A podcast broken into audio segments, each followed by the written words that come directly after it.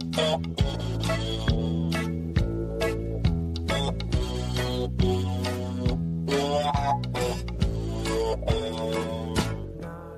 Buonasera Düsseldorf con Maurizio Giangreco e Luigi Lograsso in eine wunderschöne Tag, Sommer, buonasera Düsseldorf, estate caro Luigi. Eh sì, estate, estate fa un caldo Maurizio, mamma, mamma mia. 30 Grad, äh, es ist unglaublich warm, genauso wie in Italien, deswegen empfehlen wir alle an den Strand. Alle, geht am Strand und bleibt ja ihr im Grunde genommen. Nein, Eh wir müssen sì. Werbung aus Italien fast, machen, Fast wie oder? in Italien hier, ne? Die Feigenbäume, die haben richtige leckere Feigen, Meine Güte. Melonen. Wir haben alles. Wir haben Also, alles, was das. Wir haben eigentlich Italien Italien und. Italien ist Deutschland geworden. Benvenuti, willkommen an unsere Zuhörer. Luigi, abbiamo una bella trasmissione piena tosta, giusto? Eh sì, sì, sì, molto interessant. Eine sehr, sehr, sehr interessante Sendung, denn äh, wir haben uno di noi hier in dieser Rubrik, uno di noi, Tommaso Pedicini. E chi è Tommaso Pedicini, Maurizio? Chi è? Tommaso Pedicini è un giornalista sehr bekannt für Cosmo, WDR. Also, Uh. wir sagen nicht die Konkurrenz, weil wir haben Gott sei Dank keine Konkurrenten. Nein, wir sind konkurrenzlos. Und er ist äh, ja, Chefredakteur der Redaktion Cosmo Italia, Radio Colonia. Radio Colonia. Also Radio Colonia für mich erweckt schon Erinnerungen wie Sendungen al dente und so weiter. Aber lieber Luigi, wir werden also natürlich viel Zeit mit ihm verbringen, viele Fragen auch. Wir werden über das Definitiv. Radio reden. Auch Radio, die Entwicklung von der neuen Radiosystem und sehr viele tolle italienische Musik. Auf jeden Fall, wie immer, nur italienische Musik. Und Maurizio, ich glaube, der kommt nur, um zu gucken, wie wir arbeiten. Ja. Also das ist eine Das ist Konkurrenz. Subtil. Gucken. Nein, Quatsch, die sind keine Konkurrenten. Aber einfach gucken come lavorano questi due, come lo fanno qua, come mai così tanti ascoltatori. In Facebook, sai, in eh, do il Facebook, Facebook, in Instagram, tutto, tutto, dappertutto. No, no, no, va bene. Anche noi abbiamo da imparare tantissimo da, da Radio Colonia, da Cosmo Italia. Loro sono dei veri professionisti. Ehm, E, noi vogliamo, sì. vogliamo sapere com'è la radio del futuro, come la pensa il capo del redattore äh, di, di Radio Colonia. Wie, wie glaubt er, wie ist das Radio der Zukunft? Das werden wir ihn fragen. Wir werden natürlich seine Geschichte kennen und dann gibt es auch einen Podcast, ja, einen Podcast, Genau, den, genau. Äh, den die gemacht haben, die, die produziert haben und da sind wir natürlich auch super neugierig. Und dann, Maurizio, reden wir auch über Politik. Wir reden über Politik, weil wir haben bald Wahlen in Italien und wir wollen ein bisschen unsere Zuhörer, unsere italienische erste und zweite Generation Zuhörer Und vielleicht auch dritte, sensibilisieren. ne? Vielleicht auch dritte. Ja, Sono pure italiani auch. forse. Ja, eh, eh, recht. certo. Auch dritte, dritte. Du Eh, hast sì, eine sì, dritte sì. Generation, lieber Luigi. Giulio ist dritte Generation. Eh sì, Giulio, ci- te- terza generazione, è der vero. Sohn von Luigi. Deswegen werden wir auch das Thema ein Fenster öffnen auf die Wahlen in Italien. Mhm. Also viele, viele Argumenten, aber viel Spaß, äh, viel Musik, äh, viel Info auch. E Luigi natürlich con wunderschönen Musik. Eh sì, e poi parliamo anche di, eh, sai che è la nostra collega Chiara Leonardi. Oh, Eh sì, sì, sì, sì, er hat Theatro, und zwar in der Theaterfabrik, aber das, darüber sprechen wir nachher, wenn wir Zeit haben, oder? Über die absolut. Ja. Theaterfabrik. Wir begrüßen Chiara und Daniela, die werden sicherlich nächste Mal dabei. Chiara Leonardi und Daniela Bacchini. Sie haben einen lange, lange Urlaub verbracht. Jetzt sind wir wieder in Deutschland und wir werden die Stimme von Chiara und Daniela bald wieder hören. Ja, wir vermissen sie auch. Und äh, ja, dann machen wir jetzt ein bisschen mit äh, Sommermusik weiter. Adesso ascoltiamo di Dolce Nera E vai Luigi Calliope. Aspetta, fammelo dire, Calliope. Calliope, Pace, Calliope. Calliope, Calliope. E tu che, che significa Calliope? Eh, Calliope è un nome greco, Calliope. E che ne so io, Eh, mamma vabbè, mia. Cioè, ragazzi, non sono sono stato sapere. una volta in Grecia, che ne so io. Vabbè, Non ascoltiamo, tutto. ascoltiamo Dolce Nera. Vai, vai, vai.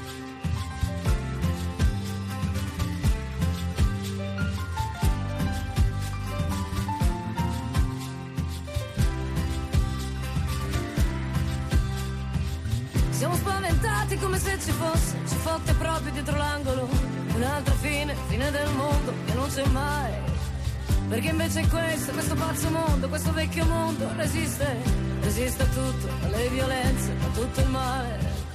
E madre natura si è già organizzata con la primavera come sempre, a guarir ferite, a dare vita ad altre vite. Mette in piedi una festa, una grande festa, un'altra estate che scalda i cuori della gente, brava gente, non si è arresa. Senti che oh, con me.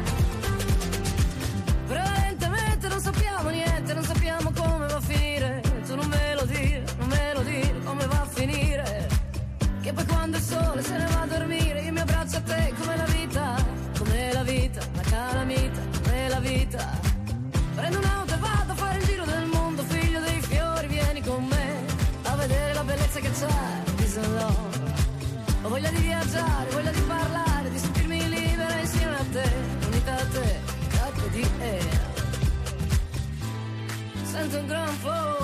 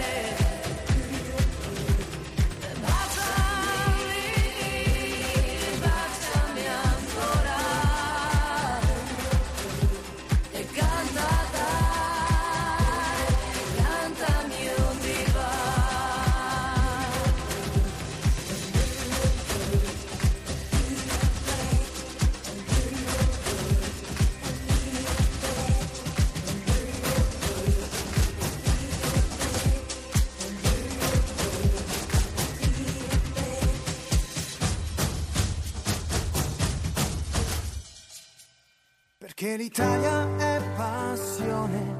Buonasera Düsseldorf. Und willkommen zurück zu uns ins Studio. Buonasera Düsseldorf und wir haben unseren Gast Tommaso Pedicini. Benvenuto. Eh, buonasera. Bueno. Buonasera. Buonasera ragazzi, come state? Ah, bene, tu come stai? Bene, bene, è una giornata mediterranea, no? Si, Eh, sì, si sì, sì, sudacchia, sì. un po' d'afa. Eh, però, Eine lange Reise von Köln, Köln a Düsseldorf, Luigi, wie Milano-Turin. È così? Eh? Milano-Torino, cioè come se facessi un... un Eh, non Milano-Roma. O Milano-Roma, no? eh, di- di- dipende perché poi sulla via c'erano una serie di mh, eh, giri particolari, fermate non previste. Ho conosciuto Pladen, per esempio, dove siamo rimasti fermi per Ah. quasi un'ora. Pladen. O Pladen. O Pladen. O Pladen. no, O eh, Pladen. quindi- Quello che danno a me in chiesa. Non O di Pladen, gehört, No, no, no, con la P, con la P. Ah, ok, ok. Ciao, vabbè, ok. No, non sei mai andata in chiesa, Maurizio? Ja, ich also absolut. Ich Eh, bin ma sehr, sehr tu bist sehr. Sehr abbiamo qui veramente un personaggio.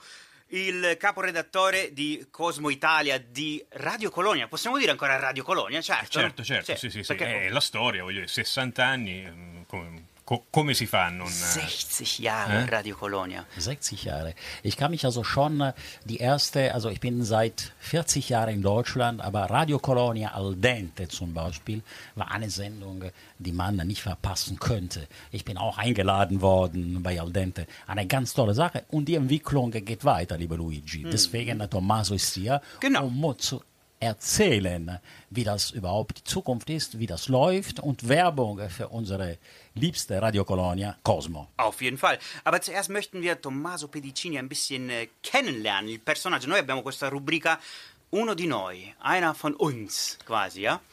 Un- Una domanda prima, vi Sì. vedo switchare dall'italiano al tedesco, eh, devo farlo anch'io o posso andare in italiano? Come vuoi tranquillo? tu? Eh, Come poi vuoi? Maurizio che Entscheidest du. Wir machen einen Mix. äh, unsere, unsere Sendung ist Mix. Okay. So Italo-Deutsch. Benissimo, e allora io vado con l'italiano, poi magari ci metto qua e là qualcosa di tedesco. eh? Eh, Perfetto. Genau. Perfetto. Lo diceva il Wunderbar. nostro Wunderbar, genau. Perfetto, e tu sei- dove sei cresciuto? Beh, io sono nato a Merano, in Alto Adige, Oh. Südtirol, e quindi insomma già da bambino a scuola ho fatto il tedesco invece che l'inglese come lingua straniera e in qualche modo era, era destino no? che poi alla fine venissi in Germania. Oh, per Merano. praticarlo, no? per parlarlo questo tedesco Ok. imparato a scuola. Ok, ok, però allora a- am Meran, Meran, hast du da Deutsch gesprochen, auch mit Freunden? Nee, nee, nee. Also äh, ich bin dort aufgewachsen, äh, sono, sono stato a Merano, sono cresciuto lì in un periodo in cui c'era ancora una certa divisione etnica tra i due gruppi linguistici, perché Merano poi è una città proprio a metà, eh, un gruppo linguistico italiano circa il 50%, quello eh, tedesco l'altro 50%, ognuno aveva le sue scuole, ognuno aveva le- i propri giri e quindi il tedesco l'ho imparato come ho imparato il latino, così come una lingua morta. Mm. E poi ho iniziato a parlarlo eh, quando sono venuto in Germania dopo, dopo l'università. Ist das denn immer noch so, dass es so, äh, ja, getrennt ist, deutsche Schulen, italienische Schulen? Du hast ja gerade erklärt, als du aufgewachsen bist, war das so ein bisschen getrennt und, äh, und du hattest eigentlich nur italienische Freunde, richtig? Äh, ja, Italienischsprachig. äh, ja, ähm, das ist heute wahrscheinlich nicht mehr so äh, mit, den, äh, mit, den, ähm, mit den Freundschaften, mit den Leuten, die man begegnet, äh, äh, trifft und so, aber die Schulen, le scuole sono ancora divise per gruppo linguistico, questo in tutto l'Alto Adige è così. Ci sono degli, eh, degli esperimenti di eh, immersione linguistica con eh, appunto le due lingue, però sono veramente molto rari. Sì, eh, da quel punto di vista è rimasta ancora una, una certa divisione. E io appunto in quell'ambiente sono cresciuto, però anni 70-80, insomma da allora eh, sono cambiate molte cose. Però il vantaggio appunto di imparare questa lingua che poi mi è servita dopo. Ja, certo. Ja, das ist auf jeden Fall ein Riesenvorteil, dann äh, zweisprachig aufzuwachsen und in der Schule, ja, eine ne Sprache zu lernen. Ganz, ganz wichtig, ne? Sagst du auch immer, Maurizio. Meran, Meran ist wunderschön, ja, vor allem Ich war die nie da. Umgebung. Viele Deutsche fahren nach Meran, um Urlaub dort zu verbringen. Und Tommaso, ich meine, er hat sehr, sehr gut dargestellt, was in Süditalien nicht haben. Wir sind Monolingue Nö, stimmt nicht, wir sprechen Sizilianisch Dialekt, und Italienisch. Dialekt, Dialekt. Wir sind äh, Dia Sizilianisch. Du bist hier im Festteil äh, von sizilianische Moderator. Ui, ui, ui, ui. Nee, nee, aber da ist, äh, fühle mich sehr wohl. Ja. Also, Sehr gut. Ähm, tu volevi sempre lavorare in radio? Wolltest du schon immer im Radio arbeiten? No, no, assolutamente. Ma infatti io sono venuto in Germania per fare continuare i miei studi in filosofia che avevo iniziato a, Mi- a Milano. Mhm. Eh, ero venuto per una borsa di studio per fare il dottorato di ricerca. Poi, come tanti della mia generazione, alla fine mi sono reso conto che dei due anni per, per fare il dottorato forse me ne servivano tre, poi a un certo punto ho lasciato perdere, però poi sono rimasto qua. Alla fine sono 25 anni di Germania. Cioè, mi sembra Maurizio, quasi lui sempre dice mo- 25 anni fa, vabbè. Beh, ok. oh, me- Sì. metà della vita, eh, Eh. di 50 anni, Eh, ven- ok. di cui 25 in Germania, fra un po' ci sarà il sorpasso della parte tedesca, fra qualche mese. E, e quindi no, il giornalismo è stata una cosa non prevista. Certo, scrivere mi è sempre piaciuto, lo facevo anche sui giornali della scuola, qual- qualche pezzo per i giornali locali.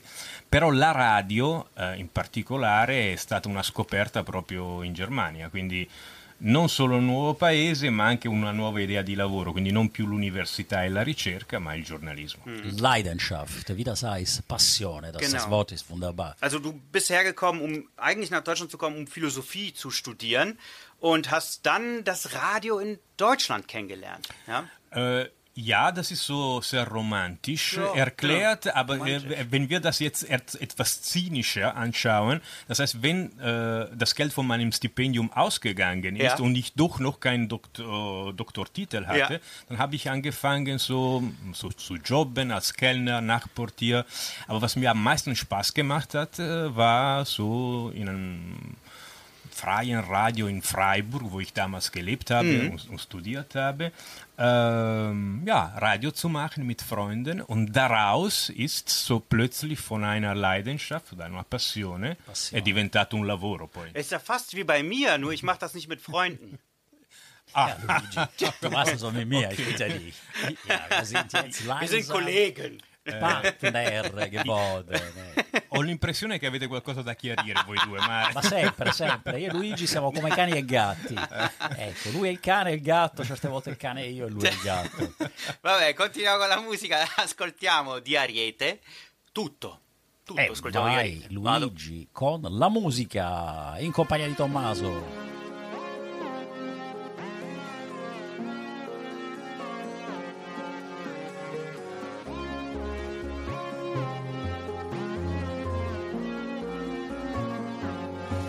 L'effetto che mi fai, troppo grande per l'età che ho.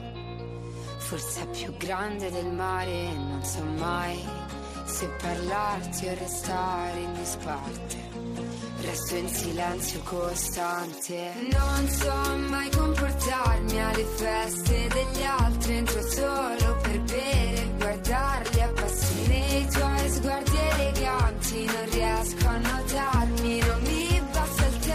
per dirti che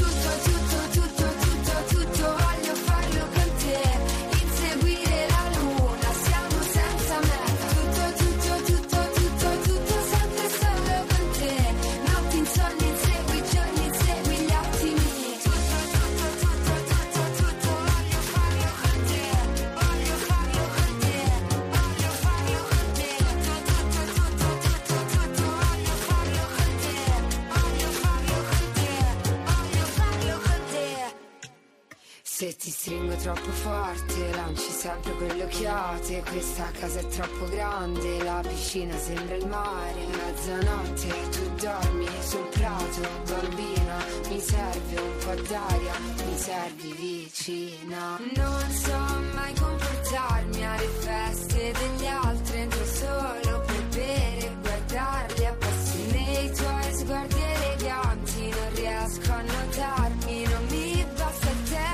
per dirti che tutto, tutto, tutto, tutto, tutto voglio farlo con te. Inseguire la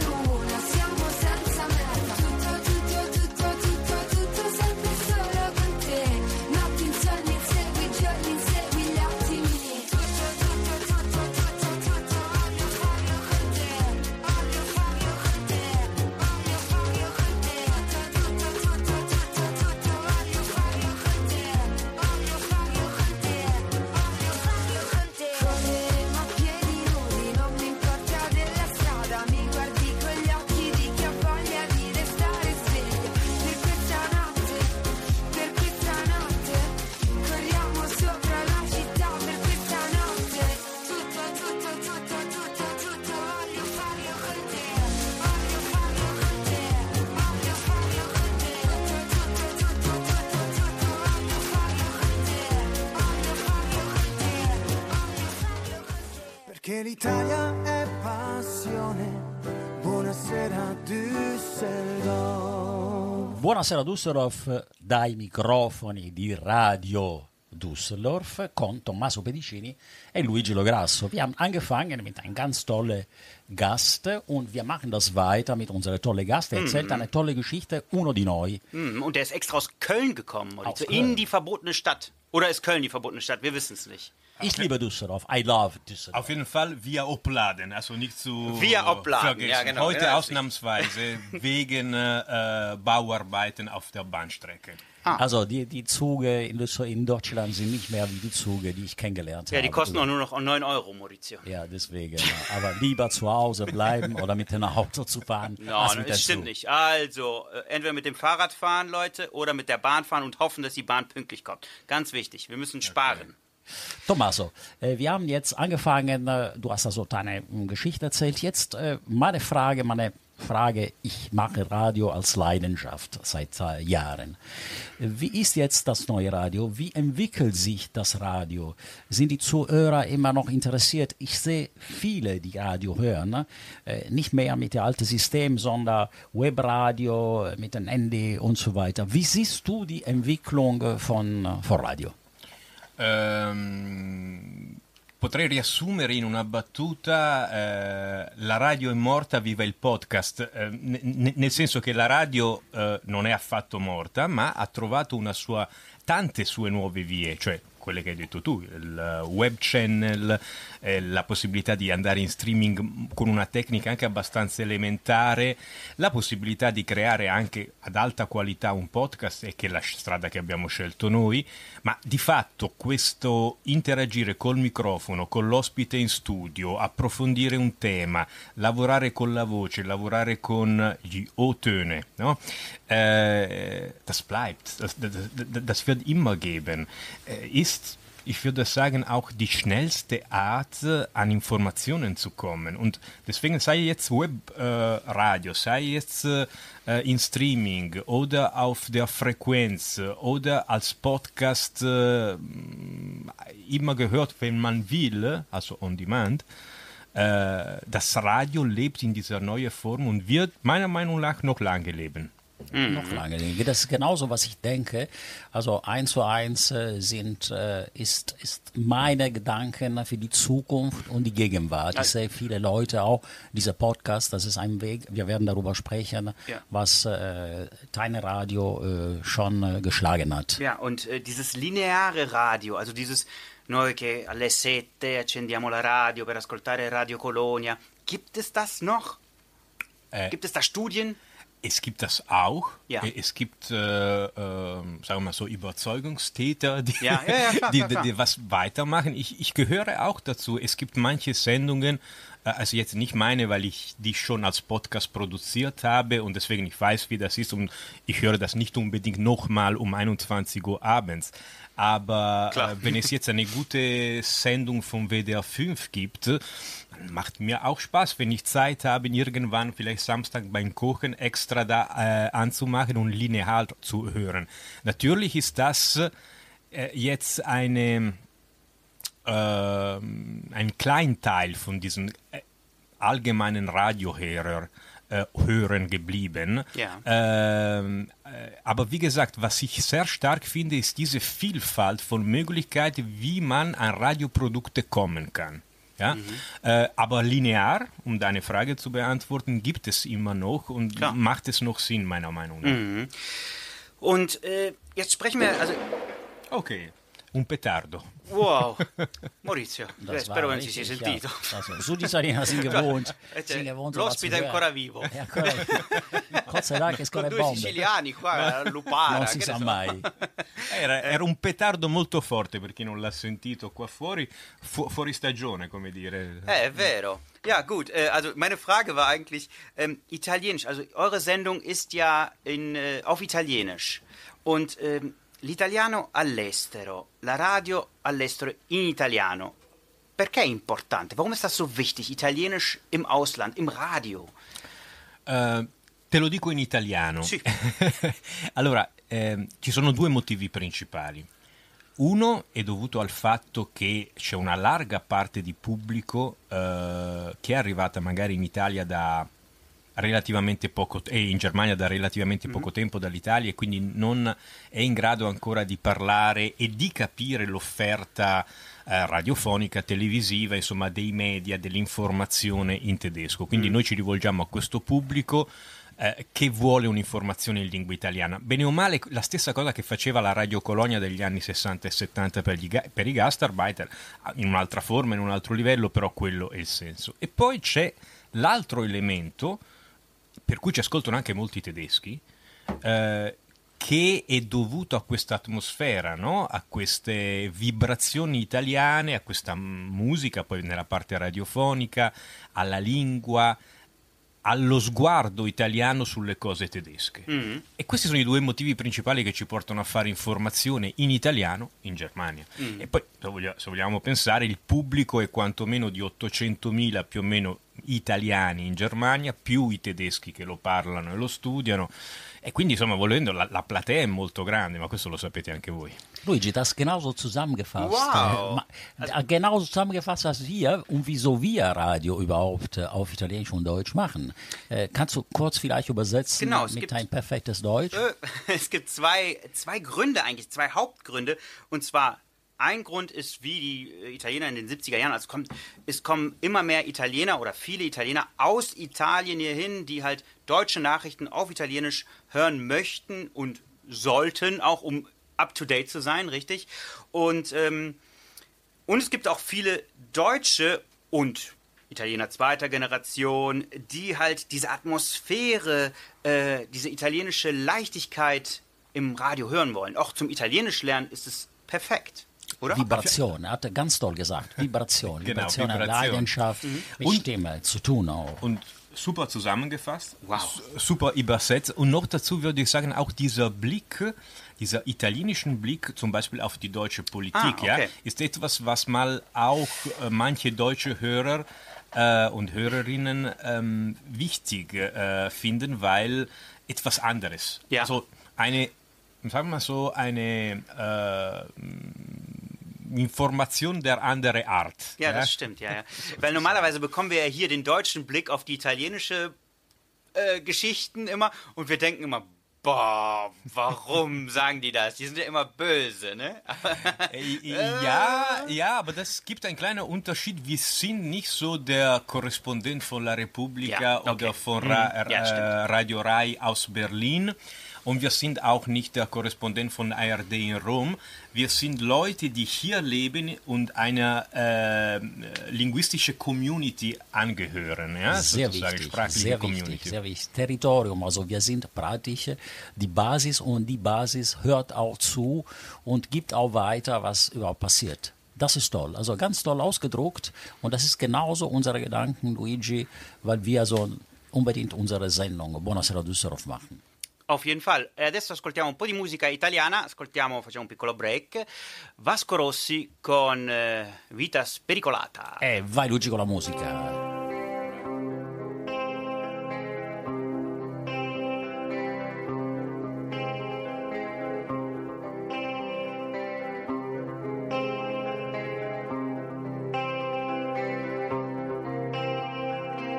Voglio una vita maleducata di quelle vite fatte, fatte così. Voglio una vita che se ne frega, se ne frega di tutto sì. Voglio una vita che non è mai tardi, di quelle che non dormono mai. Voglio una vita di quelle che non si sa mai. Poi ci troveremo come sta a bere del whisky a Roxy Bar. Forse non ci incontreremo mai, ognuno rincorrere i suoi guai, ognuno col suo viaggio, ognuno diverso e ognuno in fondo perso dentro i fatti suoi.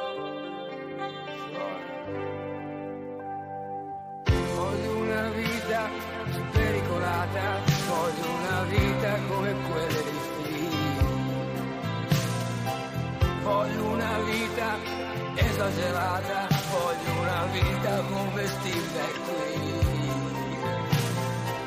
Voglio una vita che non è mai tardi, di quelle che non dormi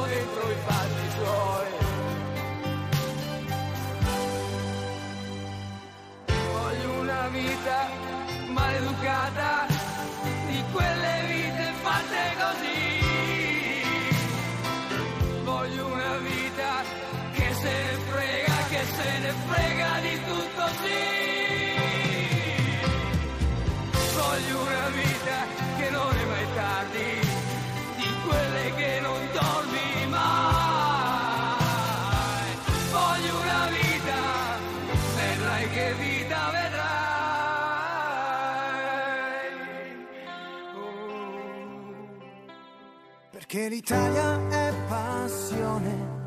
Buonasera Düsseldorf.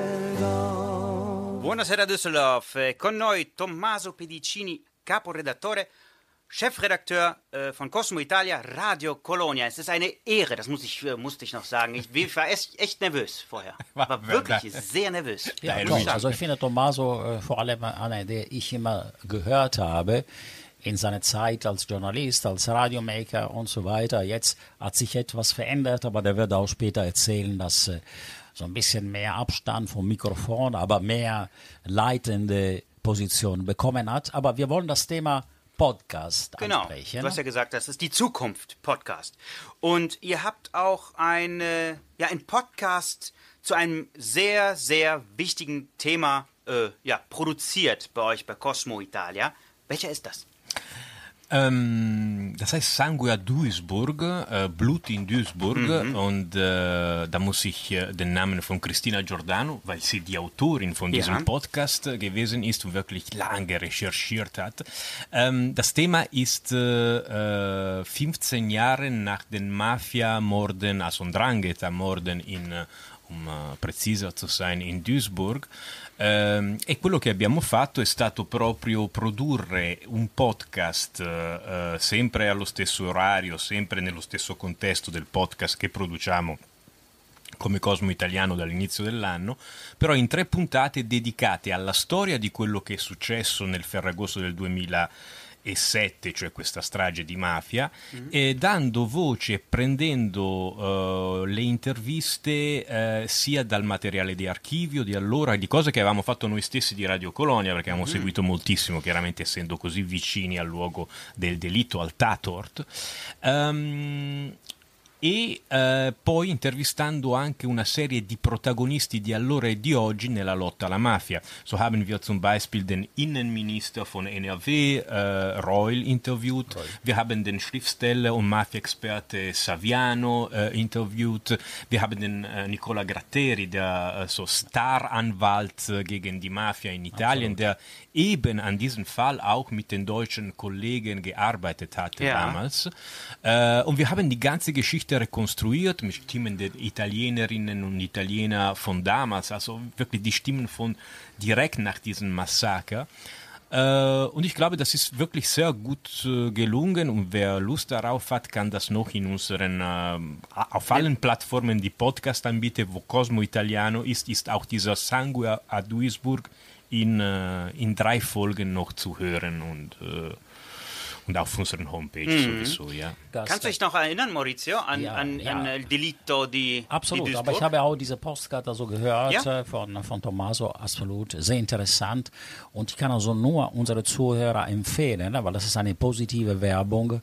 Äh, äh, Tommaso hat von äh, dieser äh, tolle Kollegin, ne, äh, die wir schon mal gesehen haben und gehört Cristina Giordano, ja. Cristina Giordano, die schon lange so tätig ist Ja. bei euch, die eine tolle Arbeit gemacht und nicht, nicht unbedingt ungefährlich sozusagen, weil Radio ist toll, aber die Themen sind sehr brisant, sind sehr, äh, sehr schwierig anzutatschen. Jetzt machen wir einen kleinen Break wieder. Wir hören ein bisschen Musik und zwar passend zu dem Wetter jetzt hier und zwar von Pino Daniele Quando, Quando Chiove. Quando piove, non piove, non piove, non piove. più, non piove più, non piove più. E vai Luigi.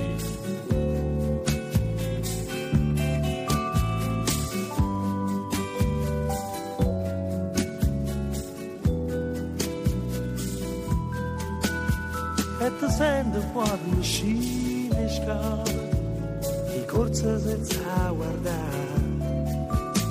E ti vedo tutte le giornate Correre e ne va a faticare punire giù. È lontana se ne va. Da vita così E da stima per non morire. E 딱을 껴봐. 나과 좀 보내봐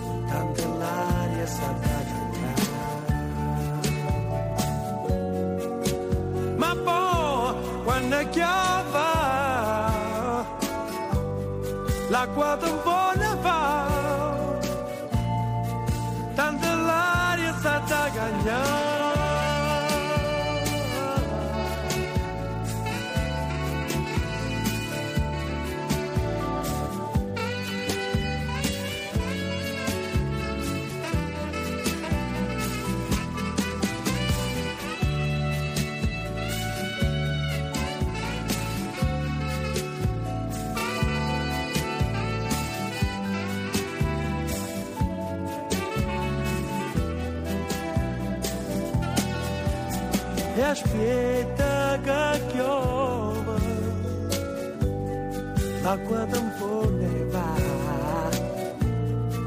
Tanta l'aria sa da cagnare ma poi quando piova l'acqua tempo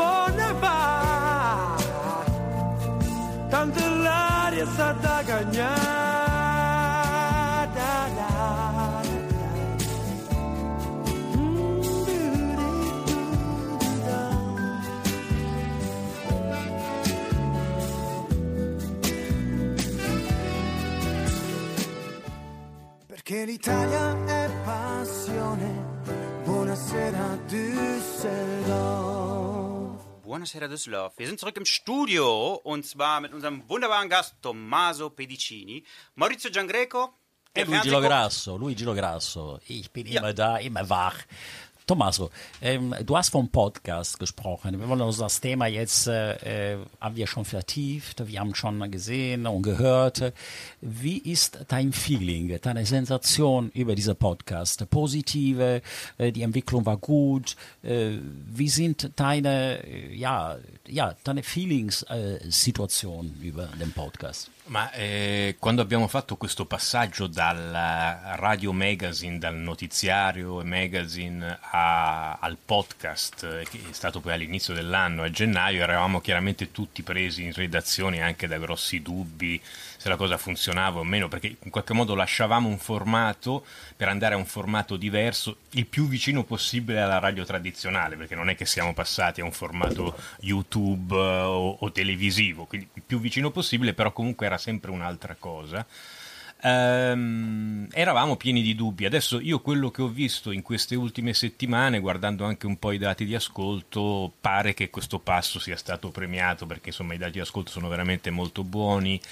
Ehm, abbiamo tutti anche la sensazione in redazione di poter, eh, visto che abbiamo scelto come dire, il tema unico per ogni puntata, eh, di avere più spazio per approfondire un tema di quanto non ne avessimo prima, perché prima chiaramente avevamo due, tre temi ogni puntata, magari era tutto più variegato, eh, però poi non rimanevano oltre i 4-5 minuti per approfondire una cosa e quindi molto spesso avevamo anche questa sensazione di non aver approfondito abbastanza un tema. Quindi da questo punto di vista, diciamo, l'esperienza finora di questi primi otto mesi col podcast eh, sono ottime e poi al tempo stesso, come dicevo all'inizio, non ci siamo allontanati così tanto da quella che è la nostra matrice originaria. Mhm. Ja, erst seit Anfang des Jahres gab es diese, diese Änderung vom Magazin zum Podcast und äh, ja, das war natürlich erstmal am Anfang äh, gewöhnungsbedürftig, sagen wir mal so. Und, äh, aber die Zuhörer haben das äh, wirklich angenommen und die Zahlen sind wirklich gut. Ähm, und man hat jetzt äh, dieses Format, dass man ein Thema äh, richtig durch, äh, durchgeht und man hat dadurch mehr Platz, um, um, um ja, um Informationen weiterzugeben. Vertiefen auch. Vertiefen, also ja. Tommaso hat schon richtig gesagt, vertiefen. Also das Radio muss äh, nicht nur die oberflächlichen Themen äh, anfassen, ansprechen, aber auch die vertiefen. Und dieser Podcast ist richtig toll, weil man lässt sich Zeit. Man kann also auch tiefer in den Thema gehen. Und ich denke, das ist echt Gegenwart und Zukunft, was Tommaso angesprochen hat. Das, auf ist jeden Fall. Gegenwart und Zukunft ist ein gutes, guter Übergang zur italienischen Politik. Politik. Ich bin der Experte, richtig? Eh, buonanotte, sì. Buongiorno. Buongiorno e buonasera Düsseldorf. Tommaso, äh, wir sind bald wieder äh, zu dem Thema Wahlen. Im September haben wir Wahlen. Ich halte das Thema für sehr wichtig. Demokratie ist für mich das A und O. Wahlen, wählen gehen ist auch unwahrscheinlich wichtig. Deswegen möchte ich sehr gerne unsere Zuhörer erste, zweite, dritte Generation motivieren, bitte wählen gehen. Wie funktioniert Tommaso? Du bist da ein absoluter Expert. Radio äh, Cosmo ist auch top informiert, gibt Informationen, sagt bitte uns oder Zuhörer, die Zuhörer, wie funktioniert das? Wann bekommen wir die Briefe? Wie funktioniert? Es ist ein komplexes System. Wir wollen natürlich nicht zu tiefer gehen mit dem Thema, aber versucht da so ein bisschen auf die Schnelle und dann kommen wir zu deinem Podcast wieder. Ja, gerne. Äh, ja, natürlich das, das Thema dieser Tage, weil wir äh, letztendlich äh, noch nie so eine Wahl, äh, eine Wahlkampagne mitten im Sommer hatten. Äh, ich glaube, das letzte Mal, wo man in der zweiten Hälfte des Jahres in Italien gewählt hat, war 1919. Ja? Äh, also das ist äh, komplett atypisch und ist eine sehr, sehr kurze und ich fürchte auch heftige Wahlkampagne. Das sehen wir schon in der At- gegenseitigen Attacken, äh, die in der, in der Öffentlichkeit der Politik äh, gerade stattfinden. Ähm, wir Italienerinnen und Italiener im Ausland werden so per Briefwahl wählen. Ja? Das ist erstmal sehr wichtig zu erinnern und es gibt einige Daten. Also, äh, es schaut so aus, dass diese Briefwahl ähm, ähm, diesen ähm, Unterlagen zum, zu- zum Wählen eigentlich uns äh, bis zum 11. September äh, nach Hause kommen sollen. Wenn das nicht passiert, das ist sehr wichtig, sollte man sich an den eigenen Konsulat wenden und sagen, hey, hallo Leute, ich habe nichts bekommen, bitte schön nachliefern weil, äh, und da glaube ich bis zum 22. September, 16 Uhr, ist man noch in Zeit, diesen Briefwahl zum Konsulat zu, also ohne Briefmark zu bezahlen, Ja. also kostenlos zurückzuschicken. Ähm, weil diese äh, Stimmen, also diesen Briefstimmen, äh, äh, diese Wahlunterlagen sollen dann äh, bis 25. 26. nach Rom ähm, per Flugzeug gebracht werden, wo sie dann mit den anderen italienischen, also Inlandstimmen mitgeschaut und äh, Gezählt. gezählt Ha, werden in Wort, diesem ja. Fall. Ja, ja genau.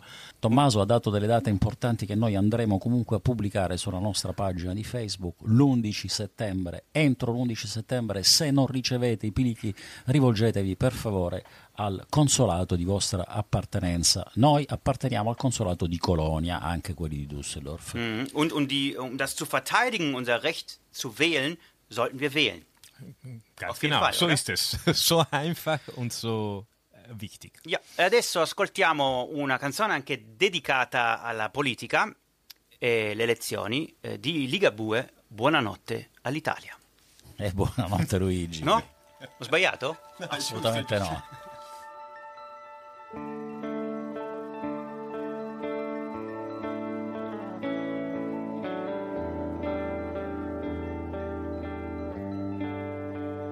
Di canzone in canzone, di casello in stazione, abbiamo fatto giornata che era tutta da fare. La luna ci ha presi e ci ha messi a dormire o a cerchiare la bocca per stupirci o fumare come se gli angeli fossero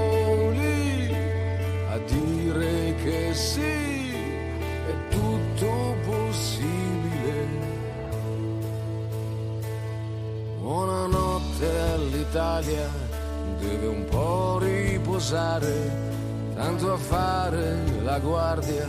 C'è un bel pezzo di mare, c'è il muschio ingiallito dentro questo presepio che non viene cambiato e non viene smontato e zanzare vampiri che la succhiano lì se lo pompano in pancia un bel sangue così buonanotte all'Italia che si fa o si muore o si passa la notte a volerla comprare, come se gli angeli fossero lì a dire che sì, è tutto possibile, come se i diavoli stessero un po' a dire di no, che sono tutte favole.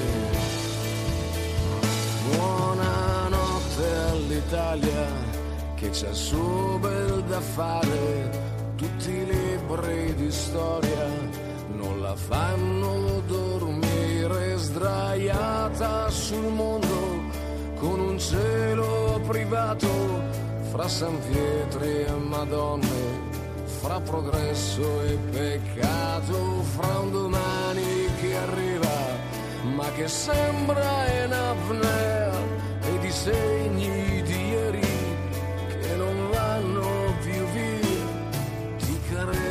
in carezza, di certezza in stupore, tutta questa bellezza senza navigatore, come se gli angeli fossero lì a dire che sì, è tutto possibile, come se i diavoli stessero un po' a dire che sono tutte favole. Perché l'Italia è passione. Buonasera Düsseldorf. Wir sind am Ende, t'ho fregato Maurizio. Eh, questa volta l'hai detto tu, mannaggia. Ich sage immer, wir sind am Ende. Diesmal Wir sind nicht am Ende, nein. Hast du gewartet, eh? Ja, wir haben hier Tommaso Pedicini, wie ich wiederhole das tausendmal, weil er, äh, ja, Radio macht mit Passion, weil er Radio, ja, bei Cosmo ist und ich immer Radio äh, Cosmo Italiano höre und Radio Colonia damit aufgewachsen bin und deswegen war ich so aufgeregt. Entusiasmos, grazie Tommaso di essere venuto con noi. Ma Ti vogliamo bene e ti seguiremo con il tuo podcast che è veramente un grande successo. Auf Cosmo Italiano könnt ihr auf allen Plattformen, wo es Podcasts gibt, nachhören. Auch die Sendungen von Radio Colonia und äh, die Kollegen, äh, wir abbracciamo, vi baciamo, pure quelli, Come lo dico io. colleghi, no? Quelli- Allora, heute hast du mein, mein Job Eh sì, gemacht, sì, eh, sì, ganz sì. toll. Vi baciamo, vi abbracciamo, vi vogliamo bene, E vi poi non aspettiamo. dimentichiamo, per chi vuole ascoltare in lineare, alle 21 tutte le sere, dal Ah, lunedì al venerdì in radio, no? Perché sennò poi diciamo che il lineare scompare, ma Ja. noi lo ricordiamo. Um eh? 21 Uhr auf äh, Radio Cosmo gibt es von montags bis freitags noch Radio Colonia oder Und ich Cosmo höre Italiano. Also fast Cosmo. Italiano, ja. Assolutamente sì, importantissimo. Also einschalten. Und wir folgen natürlich euch auf Facebook, auf Instagram. Und wenn ihr noch Fragen habt zu den Wahlen, se avete delle domande sulle elezioni, Cosmo Italiano cioè, ha tutte le risposte. O no? Precisissimo, assolutamente Posso anche anticipare che poi noi la prossima settimana inizieremo con delle puntate speciali proprio sulla- sulle elezioni. Probabilmente il 2 di settembre faremo la prima con tutti questi elementi tecnici, date, wann man, bis wann man die Wahlunterlagen bekommen soll, was und wie man wählt und so weiter. Ja? Sehr schön. Wir folgen euch, wir gucken uns das an und äh, wir freuen uns auch aufs Wählen ein bisschen und wir freuen uns auch auf Chiara Leonardi, die ist nämlich im Theater. Wir können sie sehen und zwar in der Theaterfabrik. Sie äh, tritt da auf mit ihrer Truppe auf der Luisenstraße 120. Googelt das einfach. The Funeral Theaterfabrik. Und dann einfach hingehen. Noi ci saremo. Brava. Chiara, forza Chiara, saremo con te. Ja, das geht um äh, britische Humor und ist eine schrullige Komödie, habe ich gelesen. Guarderemo. Grazie, grazie a tutti, grazie a te Maurizio, grazie, Grazie, a, Luigi. a Tommaso, grazie a me, a me pure. Ah, per- cioè, ho detto grazie Luigi, grazie ai nostri ascoltatori che con tanta pazienza e tantissimi ci seguono su Facebook e su radio. E grazie a voi ragazzi. Eh? Ci siamo divertiti, eh. Eh, ci siamo Grazie divertiti. Tommaso, Eh, grazie E poi Tommaso. sono venuto qua nella tana del lupo, Del lupo. nella città che non si può pronunciare, insomma, da Colonia, sono passato per Opladen. Che voglio di Però? Pladen sei passato. Pladen. Grazie, grazie per essere venuto. Düsseldorf Capomondi, vai Yes. Luigi. Ciao ciao. Ciao.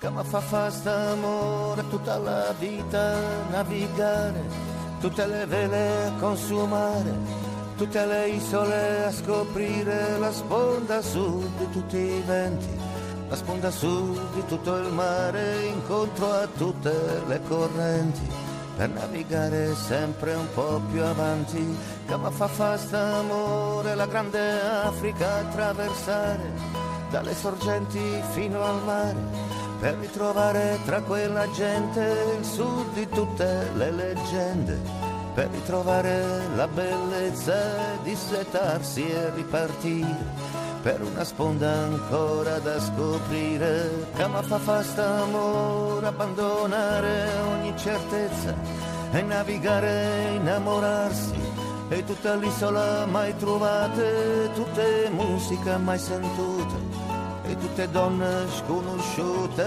naufragare con chi stiamo per una sponda sud da scoprire ancora.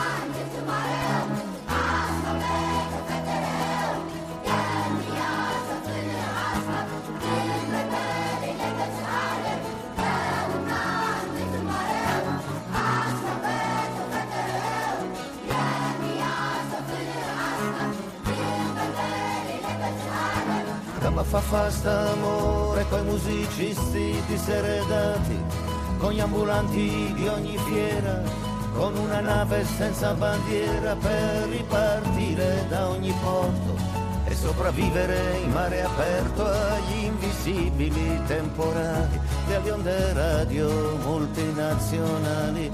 Chiama fa fa st'amore, seguire Napoli fino in fondo, andare a scuola di contrabbando rubare e vendere la sua arte, giocare al gioco delle tre carte, girare il mondo per piazzare. Perché l'Italia è passione. Buonasera Düsseldorf.